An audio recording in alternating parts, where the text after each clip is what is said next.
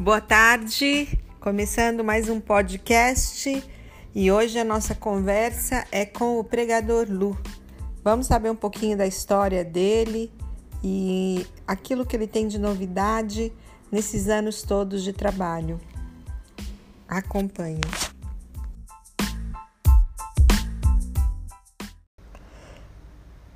Começamos mais uma super entrevista e hoje nós estamos falando com um artista que tem marcado é, a geração com o seu trabalho musical, não só no meio musical, mas tem marcado toda uma geração entre os lutadores de MMA, entre todo mundo que curte e que acompanha a história dele, a história dele é bem interessante. Eu peço que vocês estejam ligadinhos, que a gente está falando com um querido amigo também, é, o pregador Lu. Tudo bem, Lu? Paz do Senhor para todo mundo que está me ouvindo. Aqui é o pregador Lu. Uma grande satisfação estar falando com você, Mônica, da, da nossa querida revista Show Gospel, né, de muitos anos já aí o Rafa também e todos os ouvintes da nossa rádio Estados Unidos, USA. Uma grande alegria para mim poder estar conversando com vocês. Estou aqui, vamos bater um papo nesse momento em que o mundo está tão caótico, né? Aproveitar essa oportunidade que a gente ainda tem de, de conseguir conversar, se comunicar, né? Com certeza, Lu. Acho que a gente está vivendo um momento que a gente nunca imaginou viver, né? E eu quero começar você dando só um panorama, como começou a música na sua vida. Vamos relembrar um pouquinho de como tudo começou. Olha, a música ela começou na minha vida bem na infância, né? Eu não me recordo de, de terem muitos familiares músicos, né? Na minha, na minha família. Não, não me recordo de terem muitas pessoas, assim, que, que trabalhavam com música, mas meu pai, ele era meio que um DJ amador, então ele amava música, né, a black music, a música brasileira, né, tanto a, a, a música é, tradicional que é, que é o sertanejo, não esse sertanejo que a gente conhece hoje, mas lá antigo, de Duduca e Dalvan, Trio Parada Dura, mas aí também tinha os originais do samba, né? Tinha Bezerra da Silva, de Cro, e também tinha as coisas é, que eram americanas, que era black music americana, né? Tanto a disco quanto o soul, o funk, né? Jazz meu pai não escutava muito, mas ele escutava muito essa música que, que deu base para o hip hop, né? James Brown, e eu me lembro de, de um dia estar tá dormindo, tinha muito bingo na minha casa. Eu morava num cortiço, né? Então as pessoas colocavam as mesas para fora, forravam ali, faziam churrasco e ficavam jogando bingo, né? E dava uma certa hora da noite, as crianças iam dormir, eu ia dormir, mas eles continuavam lá jogando no final de semana. E um dia meu pai colocou uma música lá do África Bambata e Soul Sonic Force, que é um dos dos precursores aí do hip hop, um dos pais do hip hop, né? E eu tava já deitado, aquilo começou a bater, a gente morava num quartinho pequeno assim, o micro o, o microondas não, o microondas. O guarda-roupa começou a vibrar, tremer com o grave, né? E eu desci, fui lá ver o que que era e puxei e vi que era, né, é, é, o África Bambata. E dali comecei a me interessar, comecei a fuçar mais nas coisas dele. Eu devia ter 10 anos, alguma coisa assim. Pouco, de, pouco tempo depois, o hip hop chegou no Brasil. Começaram a ter uh, grupos de rap aqui no Brasil. E eu me lembro de dois é, álbuns que foram lançados no Brasil. Um chamado Cultura de Rua, Hip Hop Cultura de Rua, que tinha a dupla Taíde e DJ1 e tinha também um outro LP que foram os, os, primeiros assim, isso em 88, mais ou menos, 1988, que tinha que era o, o rap, o som das ruas. E aí eu consegui essas duas coletâneas, eu lembro que eu consegui primeiro o, o hip hop cultura de rua, consegui numa fita cassete, né? que eu ficava voltando na caneta ali, porque a gente não queria gastar é, pilha, né? Não podia, era caro, não havia pilha alcalina na época, era só a Rayovac amarelinha e meia hora de você escutando ali no Walkman, uma hora já a pilha já ia para o saco, já acabava, né? Então a gente gastava muito tempo voltando ela na caneta para não precisar voltar no, no toca-fita ali no, no, no Walkman, para economizar é, pilha. E aí eu fui ouvindo aquilo, fui deixando isso entrar em mim, comecei a escrever minhas primeiras letras já em 88 mesmo, em 89, quando foi 90 eu comecei a sair nos bailinhos de, de rap e cantar minhas primeiras letras. Depois conheci um rapper chamado N. Dinaldinho, que tive a oportunidade de sair com ele, é, não só pelo bairro, mas fazer minha primeira viagem assim sozinho, fora de São Paulo, que foi para Brasília, em 1992. Foi a época, inclusive, que houve um massacre no Carandiru né, onde os presos foram, foram mortos ali. E, e a gente viu tudo né, pela TV lá no, na, em Brasília, mas ao mesmo tempo que era uma coisa muito triste, que estava acontecendo para mim era um momento muito legal, porque eu estava começando, já tinha começado, mas estava realmente colocando em prática o meu sonho de, de se tornar um rapper, né? E depois disso a gente, acho que a maioria conhece um pouco da história. Muito legal essa tua história, infância na, na música, né? E aí Deus entrou na tua vida em qual momento desse? Ou você foi criado dentro dentro do, do Evangelho, tudo? Como é que, que foi essa história, você com Deus?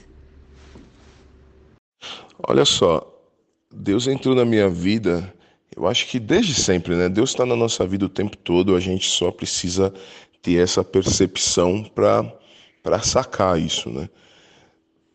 Como cristão, como evangélico, eu não, não, eu gosto de me não gosto de me determinar evangélico, tal, eu gosto de me dizer cristão. Então assim, como cristão, eu me me encontrei pouco depois de 92, mais ou menos, assim, 93. Que eu estava nessa caminhada, né? Como a gente conversou aí, fui falando mais ou menos até aonde eu fui com o rap, tudo em 92. Em 93, pouco depois dessa viagem para Brasília, que foi em 92, 93, eu estava passando umas dificuldades, não estava conseguindo trabalhar, porque embora eu tivesse meu sonho com hip hop, em ser um rapper e tal, eu tinha que trabalhar para poder viver. Não, era, era inimaginável, não dava para imaginar um rapper aqui no Brasil vivendo, né, do, do trabalho, da arte, da música. Muito menos um rapper gospel, porque isso nem existia na época, né? Naquela época.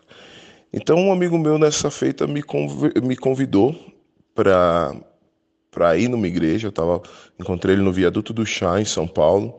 Ele também era rapper, ele tinha uma origem mestiça, né? Ele era da periferia, mas os, av os avós eram japoneses, a mãe japonesa, tudo, e o pai é, era brasileiro. E ele cresceu também ouvindo rap. A gente tinha amizade, tinha tido um grupo junto tal. Em 93 ele me chamou para ir na igreja. Eu fui. Na verdade foi uma reunião de oração, né? É, gostei muito do que eu ouvi, do que eu vi ali, mas eu era meio que completamente diferente do, estereotipo, né? O visual, as ideias, a ideologia, enfim, a criação, a bagagem cultural era muito diferente, porque era um bairro mais legal, não era periferia. As pessoas que estavam ali, a gente via que os adolescentes não eram de periferia. Eu era o único negro ali no meio, né? Então cheguei ali com, com aqueles aqueles bombojaco, né, que a gente fala da California Racing, que era aqueles bombojaco de motoboy, com bonézão preto, barbudo, tava, tava barbudo, tava com uns dreads assim. Então o pessoal olhou meio estranho, não era um visual que o Brasil, né, tava tão acostumado. Hoje a gente vê os negros com dreads, com trança e tal, né? A, a cultura do gueto e da periferia e do hip hop é, hoje ela é mais ela é mais aceita porque ela se tornou mais vamos dizer assim, aceitável, né? Todo mundo já já conhece, já é reconhecível. Mas naquela época não, o pessoal assustava, achava que era um visual meio de bandido até, né? E ali a gente conversou, teve um, um, café da tarde. É, a palavra, uma pessoa me perguntou se eu queria aceitar Jesus. Eu já tinha uma familiaridade com o Evangelho, porque desde muito cedo meu pai ele comprou uma enciclopédia Barça. A gente morava na periferia e quem é da periferia lembra disso, que as pessoas passavam vendendo enciclopédias, aquelas caixas com muitos livros, né? Então tinha livro de tudo ali, tinha os, grande, os grandes clássicos da literatura, é, Júlio Verne, Machado de Assis. Eu li esses livros tudo, todos muito pequeno ainda, 8 para 10, 11 anos. E veio uma Bíblia também nessa época, uma Bíblia gigante, assim, enorme, com a fotografia do Papa João Paulo II. E eu me lembro de pegar aquela Bíblia com, com 10 anos e começar a ler e me interessar pelas gravuras e tal. Né? E aí eu já fui tendo um, um contato com o Evangelho. Depois disso, na minha fase, acho que dos 13 anos mais ou menos, eu cheguei uma época, né, os testemunhas de Jeová, eles sempre passavam de casa em casa querendo evangelizar e falar. E aí eu me lembro que minha mãe falou: ó, vai lá que vai ser bom, para de ficar na rua. Aí eu lembro que eu frequentei um tempo, tive algumas aulas ali também. Então, assim, o evangelho já estava sendo plantado no meu coração de alguma maneira, né?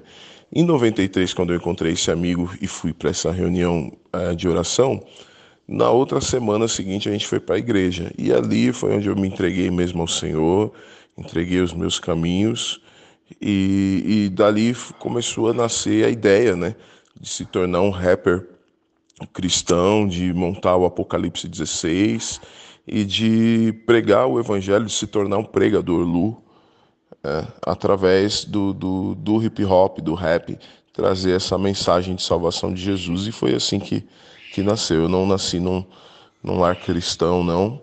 E eu acho que foi até melhor assim, porque eu pude ter minhas próprias experiências, uh, entender melhor né, o, o, que é ser um cristão, não por imposição familiar, porque muitas vezes isso, quando acontece por imposição familiar, a gente vê que quando a criança cresce, muitas vezes ela acaba, né, o jovem acaba se desviando, porque é imposto, né?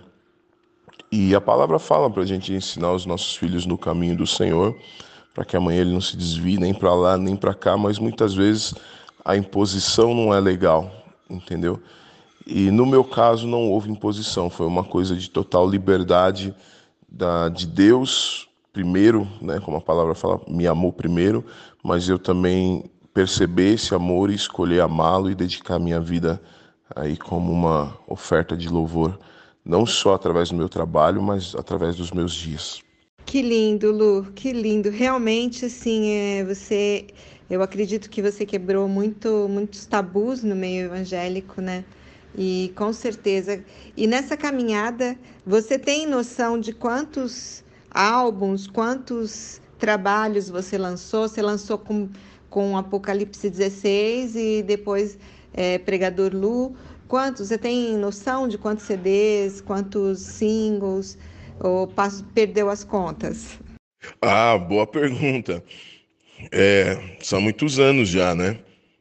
Embora eu, as pessoas olhem para mim, vê esse garotão aí saudável, bonito, forte, fala, pô, aquele ali deve ter uns 25, 26 anos. Na verdade, já faz muito tempo, né? 25, 26 anos faz que eu lancei, vai fazer meu primeiro álbum, né?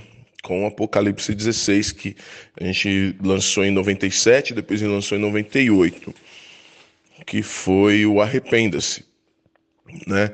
E aí depois do Arrependa-se veio Segunda Vinda Cura, veio Antigas Ideias Novos Adeptos, aí lancei um disco solo duplo chamado Revolução, depois disso lancei um álbum chamado Dalma, com Apocalipse 16, depois disso lancei um CD ao vivo em meu primeiro DVD em 2006. Depois, em 2006 ainda, em 2006 lancei um, um disco com o Templo Soul que a gente fez em parceria. Depois disso veio uma coletânea 7TSP. Depois disso veio um álbum que eu né, misturei aí os, os mundos, né, fundi os mundos do, da música cristã, do universo evangélico ali, da, né, da fé com, com o esporte, que é o MMA, com o rap, que foi o Música de Guerra, que tem aquela música Já Posso Suportar, com participação do Trazendo a Arca. Depois disso, lancei um outro chamado Árvore de Bons Frutos, que todo mundo conhece também. E, uh, depois do Árvore de Bons Frutos, lancei o Único e Incomparável, que foram dois CDs, dois volumes. Né? O Árvore de Bons Frutos, antes, lembrando, também foi um DVD. Aí lancei, depois disso, o Retransmissão, que foi um álbum de coletânea, ali de remix. Eu refiz todas as músicas. Antes do Retransmissão, lancei o Governe. E agora lancei três é, EPs um chamado Ele é Muito Mais, o outro chamado é, Voe Alto e um último agora chamado A Senha, né? E em dezembro lancei um single chamado Girassol de Deus. Então, assim, somando tudo, né? Inclusive esse CD que eu vou lançar agora, dia 5 de maio, 5 do 5 de 2020, chamado Nascido das Luzes, eu completo aí mais ou menos 17 lançamentos, eu acredito, 17 álbuns aí lançados, todos a maioria pelo meu selo, né, que é a Sete Task, que é a minha gravadora, porque você vê como uma coisa era tão difícil, as pessoas não acreditavam no, no, no hip hop, no rap, né, tanto quanto o estilo musical, né, que pudesse se tornar viável, comercial, enfim, quanto muito menos como um, um, estilo que você pudesse louvar a Deus como uma ferramenta de evangelização. Então eu fui quebrando barreiras, juntei o dinheiro que eu, que eu pude trabalhando né, em empresas como eu trabalhei, montei um selo, fui entender como que fazia para fabricar CD, vinil, que eu também fiz vinil, cheguei a fazer vinil, né, como que era com as fábricas, depois como que era a distribuição. Eu me lembro que o meu primeiro CD, logo que eu gravei nos anos 90 ainda, como eu falei que foi o Arrependa-se, é, eu, eu mandei fabricar, a fábrica me entregou mil peças, eu não me lembro, mil, mil cópias, e eu botei algumas caixinhas, né, dentro de um saco de lixo preto e saí para vender na rua. Fui parar lá no Largo da Batata, em, em, Pinheiros, e fui oferecendo nas lojas. Aí os caras davam risada, né? Os lojistas falavam: não, não é assim não. Você tem que ter uma distribuidora e tal. E só mais de um ano depois eu fui conseguir uma distribuidora. Mas aí também, quando aconteceu, foi um, um, um propósito de Deus, acredito eu, e aí alastrou. Eu consegui é, é, desenvolver um trabalho muito forte, conseguir consolidar a black music é, gospel no Brasil, o hip hop, o rap gospel no Brasil, conseguir ter a alegria de é, ser um, um dos né, que implantou isso no Brasil. E hoje a gente tem aí milhões de pessoas que se alimentam espiritualmente né, através do, do, das minhas músicas também. Então eu fico feliz por isso. E, e acho que tem mais aí alguns discos para lançar ao longo dos anos. Não sei mais quanto tempo eu vou fazer isso, mas espero fazer por mais algum tempo e levar alegria, paz, saúde, é, musicalidade periférica e negra e o evangelho para dentro da vida das pessoas. Muito legal, Lu. Realmente a sua história, ela tem marcado a vida de muita gente. Eu acredito que tem muito mais aí. A gente está muito feliz porque, na verdade, é, a gente sabe de tudo que aconteceu com você no, no, ano passado, né? E, e eu acho que foi uma volta por cima, né? Que, que, que Deus te deu, começando esse ano assim com tanto lançamento e tanta música boa, tanta coisa boa. E uma das músicas é a capa da nossa playlist, né? É, Olhos Bons, e a gente está muito feliz com a, play, com a capa da, da playlist ter você na nossa capa. E você lançou um ontem, né? Um single ontem, né? Muito legal. Fala um pouquinho desses dois singles, esse que é a capa do, da playlist, Olhos Bons, e, o, e este que foi lançado ontem, a senha. Foi um EP, né? Não foi um, um CD só, né? Você lançou pela Universal Music, esses daí? Isso, lancei pela Universal Music, meu desde 2015, né? Eu, eu tenho trabalhado com a Universal e lancei esse EP que você está falando que tem essa música Olhos Bons. Quero agradecer, inclusive, por estar tá na capa da, da playlist, né? Da Show Gospel. Ah, essa música Olhos Bons eu conto com a participação da Tayane Segueto. A gente já tinha feito um dueto antes que deu muito certo, e esse outro também agora muito legal. assim casou bacana, né? As pessoas gostaram bastante. E, e, eu venho lançando alguns EPs, né, com três faixas cada um. lancei um single em dezembro, que foi Girassol de Deus, aí lancei em janeiro Voe Alto, com três faixas. Depois lancei Ele é Muito Mais, que é o, o EP que tem esse single Olhos Bons.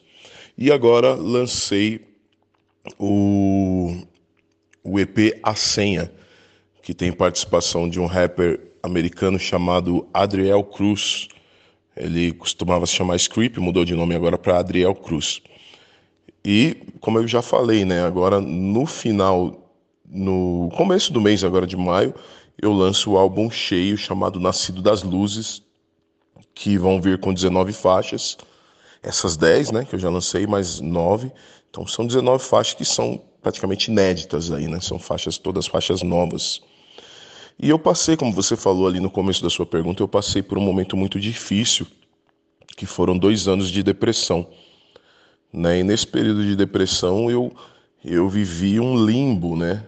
Não consegui fazer nada, fiquei como se estivesse num vácuo, como se estivesse é, pior até. Não, a gente não sabe né, como é o inferno, então a gente costuma colocar aqui as nossas piores experiências aqui na Terra e relacionar ao inferno, né? Mas para mim foi como um inferno, se é que, que a gente pode relacionar alguma coisa assim, né? Pelo menos com as piores experiências que a gente tem aqui. Não foi uma experiência boa.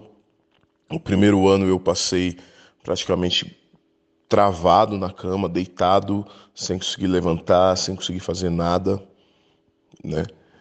É, pensamentos horríveis, chorando o tempo todo, sem se alimentar, sem vontade de tomar banho, de se barbear, cortar cabelo. Anulado completamente.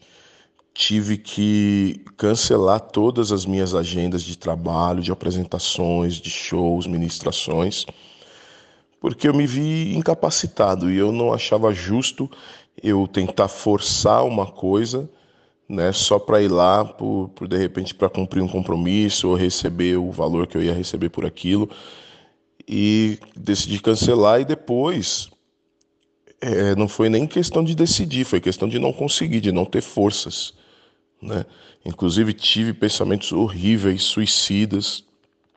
A depressão ela nos destrói literalmente, é uma destruição da mente, da alma e em paralelo do corpo, porque você não consegue fazer mais nada. Nesse período né, de um ano eu, que eu fiquei mal, é, foram dois anos na verdade. O, o outro ano foi um ano que, depois que a gente intensificou as orações, o meu tratamento com psiquiatra, com medicina, com medicamentos, aí começou a melhorar e aí eu comecei né, ter um ano meio que de altos e baixos e tal, e só consegui voltar a ser produtivo, útil, a trabalhar agora no final de 2019, no final de agosto, que aí eu voltei a fazer umas agendas, mas também foi algo muito interessante, porque Deus me abençoou de tal maneira com o efeito das orações, dos remédios, da minha luta interna também, né? E aí eu comecei, um belo dia, comecei, levantei e comecei a escrever. E liguei para o estúdio e falei, ó, oh, quero ir para o estúdio e comecei para o estúdio e vamos, vamos, vamos. Em quatro meses eu fiz mais de 40 músicas, ou seja, eu tinha ficado quase cinco, quatro anos, né, quase cinco anos sem gravar nada inédito. Em quatro meses eu fiz o que deveria ter feito em quatro anos. Né? Produzi, gravei, arranjei, mixei, deixei as músicas prontas. Né? 20 delas são praticamente são essas que a gente vai lançar agora nesse álbum chamado Nascido das Luzes. Então você vê como é incrível né? O que Deus faz através da nossa vida, o, que, a, o poder dele agindo, né? Na, no nosso dia a dia e o tempo também. Algumas coisas levam tempo. E só para me terminar, eu sei que eu me alongo um pouco nas respostas, né? Mas vou tentar ser bem breve. É... As pessoas acham que depressão é só uma coisa espiritual, né? Alguma coisa psicológica e não é. A depressão ela é um problema orgânico, físico, que, que começa no cérebro, nos hormônios, na baixa né, de alguns hormônios imprescindíveis, essenciais, né, mas ela também tem outros motivos emocionais. Coisas que você vive, traumas, coisas que você passa, decepções, desilusões, perda, morte de familiares, né? Muita gente é, às vezes violentada quando era criança. E isso vai ficando gravado, né, dentro das pessoas. E em um determinado momento ela sofre alguma pressão e aquilo tudo volta, fica no nosso subconsciente, volta, altera completamente o nosso organismo, os nossos hormônios, e a gente tem essa baixa de atividade metabólica e aí cai em depressão. depois para voltar é um processo espiritual, sim, mas é um processo muito mais é, médico do que qualquer outra coisa. Então, se você que está me ouvindo agora está passando por alguma coisa assim, por algum problema, por alguma dificuldade, né, que te levou a ficar em depressão, ou você inexplicavelmente ficou em depressão, como foi o meu caso. Né, na verdade, eu vim passando alguns estresses, alguns traumas, algumas coisas nos últimos anos que acabou combinando nisso tudo e, e foi um gatilho que, que desencadeou essa depressão na minha vida. E isso pode estar acontecendo na vida dos nossos ouvintes também. Então peço a vocês que busquem ajuda nas igrejas, nas orações, falem com seus pastores, mas também conversem. Acho que primeiramente, inclusive, vá ao médico, ele vai solicitar uns exames para você, vai saber como está a sua situação e daí em diante você procurar o melhor médico possível, né, ou mais de um, para ter mais algumas opiniões, que, que vai analisar, vai te dizer o que está acontecendo e daí em diante pode até começar a te medicar também. E aí eu creio que com oração, com, com fé e com medicamento e tratamento pode ser o início da sua vitória. Foi da minha, não está sendo fácil, é um dia por vez. Eu, cada dia que passo, eu luto com isso. Tem dias que são mais fáceis, tem dias que são mais difíceis. Mas, como eu falei aí, eu passei dois anos anulado e do nada, como se eu voltasse dos mortos, voltei a trabalhar e produzir aí um monte de música e estou dando sequência aí na minha vida. Puxa, Lu, até emocionante aqui. Eu te agradeço até por abrir um pouco do que você passou. E eu, eu acredito que muita gente, até nesse tempo de crise, de quarentena, é, tem passado muita, muitos momentos, né? E eu acredito que o teu testemunho e a tua música, elas realmente são importantes para essas pessoas, né?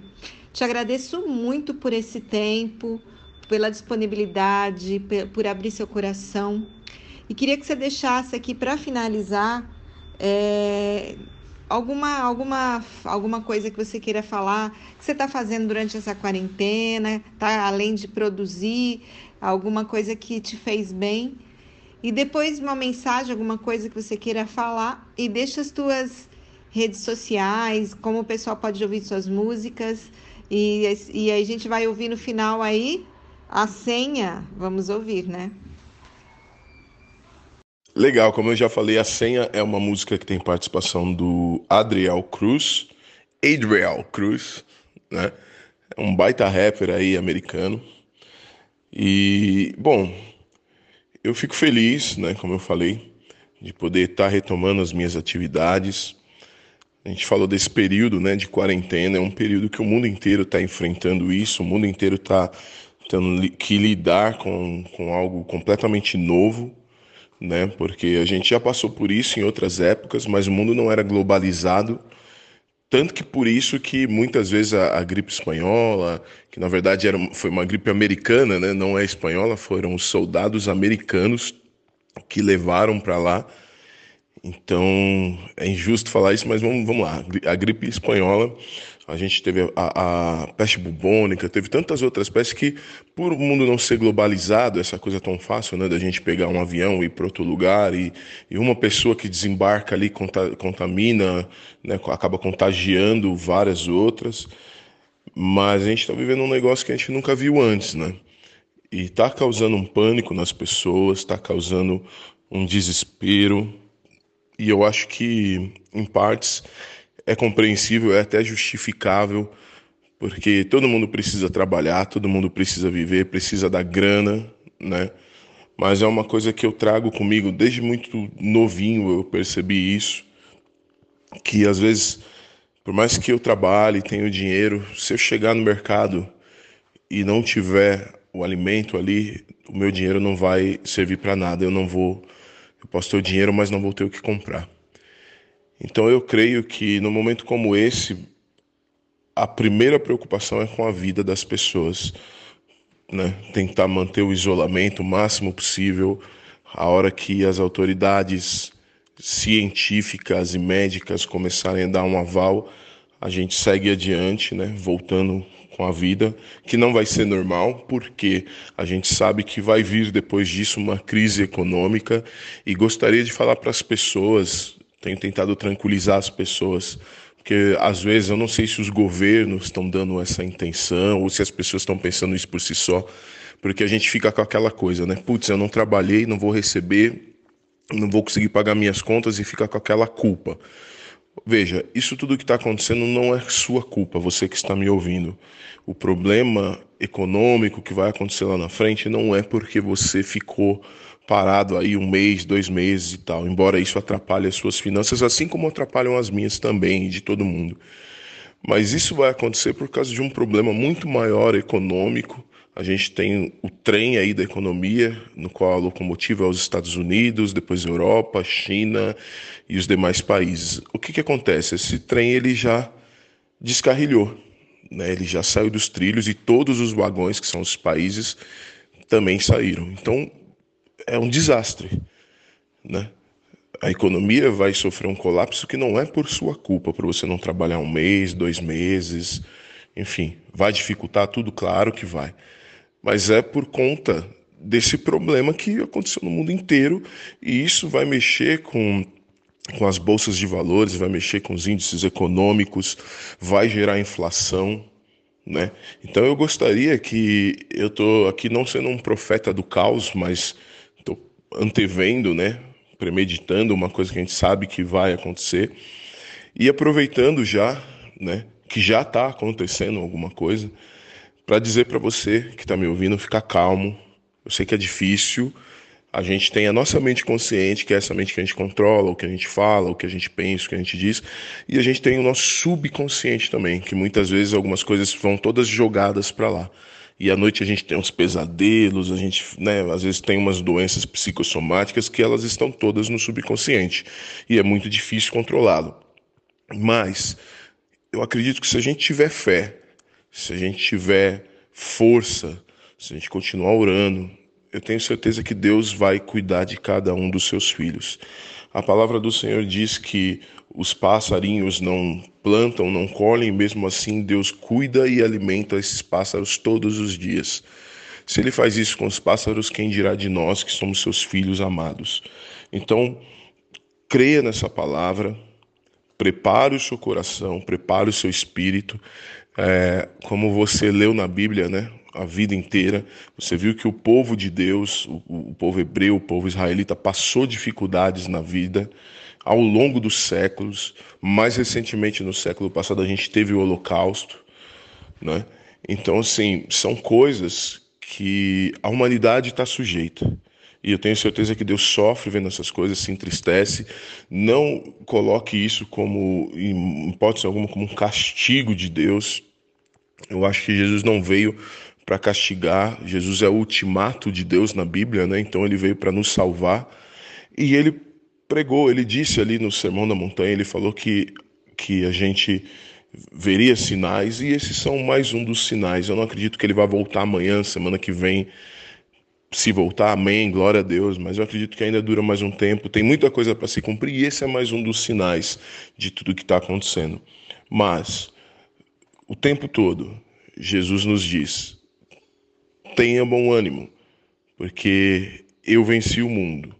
No mundo vocês vão ter aflições, mas tenham bom ânimo, porque eu venci o mundo. E tenham fé, porque se vocês tiverem fé do tamanho de um grão de mostarda, vocês darão ordem aos montes e eles se movimentarão de um lado para o outro. E o monte não é no sentido figurado de você dizer a uma montanha, vá para lá, vá para cá, mas muitas vezes de um problema que se sobrepõe, que impede você de transpor, né? É, para o dia seguinte, para o ano seguinte, para a próxima década e permeando a eternidade. Porque é isso que nós somos, seres eternos que vão permear a eternidade pela bondade e pelo amor de Jesus. Então tenham fé, fiquem firmes. Agradeço pelo espaço, obrigado a todo mundo, Rafa, obrigado Mônica, pessoal da nossa rádio aqui dos Estados Unidos. Que Deus abençoe vocês e aconteça o que acontecer. Deus continuará sendo Deus e nos amando incondicionalmente. Fiquem firmes na rocha e até breve.